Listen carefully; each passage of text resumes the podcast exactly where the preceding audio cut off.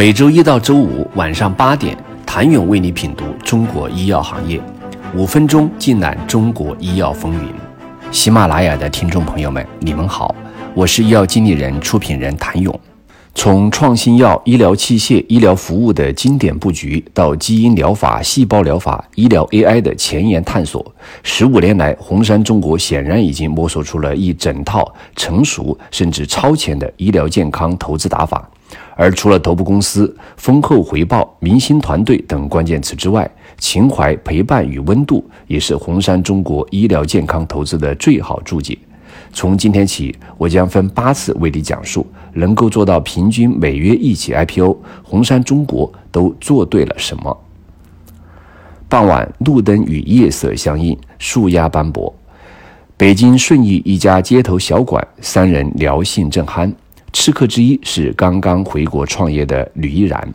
彼时其创办的艾科医疗刚刚落地，但因为所专注的神经介入器械领域专业门槛颇高，从而导致尽管获得的投资意向书不少，但并没有多少投资人能够真正看懂其价值。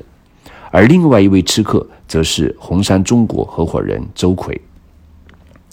和吕依然印象中投资人的西装革履、正襟危坐不同，周奎一身休闲装显得十分容易亲近。就连随便在路边找一家街头小馆，也是周奎提议的，这让吕依然十分诧异，因为这和海外求学期间其对投资人形成的刻板印象完全不同。当然，环境丝毫没有影响到聊天质量。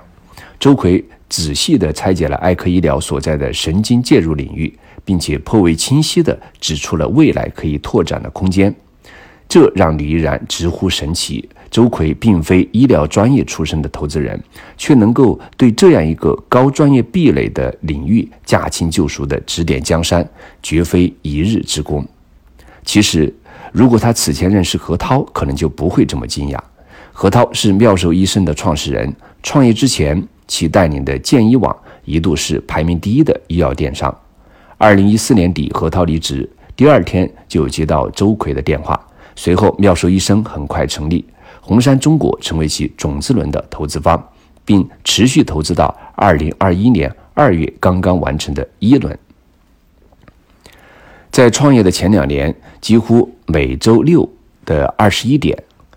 何涛的电话都会准时响起，电话的那头就是周奎，两个人几乎什么都聊，彼此。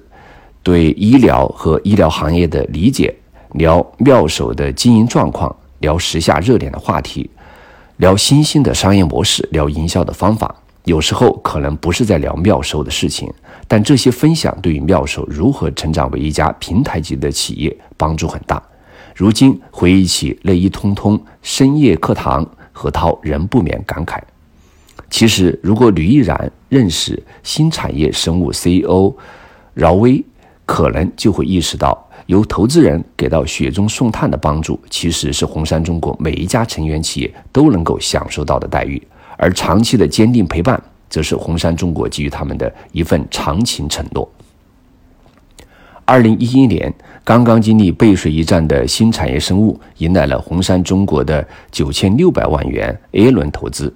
彼时，双方因为一项条款未能谈拢，投资人去征求红杉资本中国基金创始沈南鹏的意见。五分钟后，创始人饶威就接到了同意投资的电话。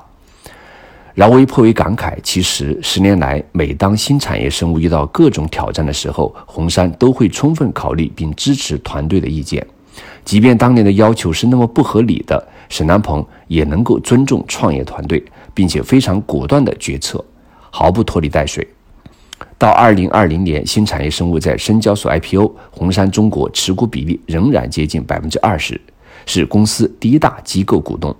这意味着红杉中国仅此一起 IPO 的投资回报便超过了人民币百亿元。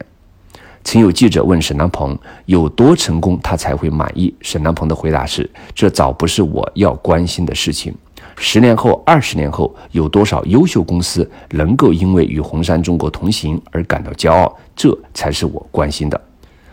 想了解能够做到平均每月一起 IPO，红杉中国都做对了什么事情？请您明天接着收听。谢谢您的收听。想了解更多最新鲜的行业资讯、市场动态、政策分析，请扫描二维码或添加医药经理人微信公众号“医药经理人”——医药行业的新闻与资源中心。我是谭勇，明天见。